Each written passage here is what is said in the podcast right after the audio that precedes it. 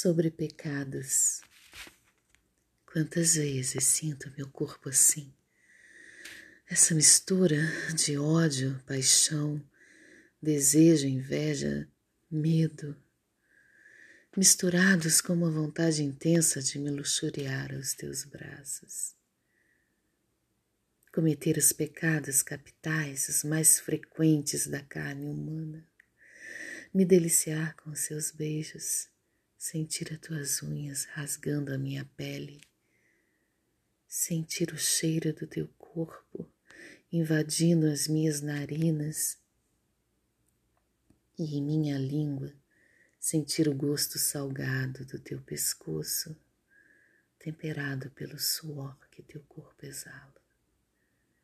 Olhar em teus olhos e ver o prazer tomando conta de todo o teu corpo, enquanto o meu se aquece acolhido por teu colo, esperando a hora exata de explodir em um duplo, mas quase que um só, sentimento que os anjos desconhecem, que os demônios fogem ao ouvir a sua pronúncia, que a mulher acredita que será o seu último, que o homem tem a certeza de que será o primeiro mas que todos, entre anjos e demônios, mulheres e homens, entregam seus corações, porque demônios têm coração.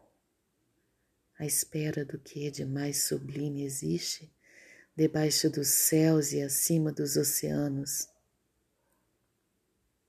Amor. Eis o que mantém a ordem nos corações do mundo.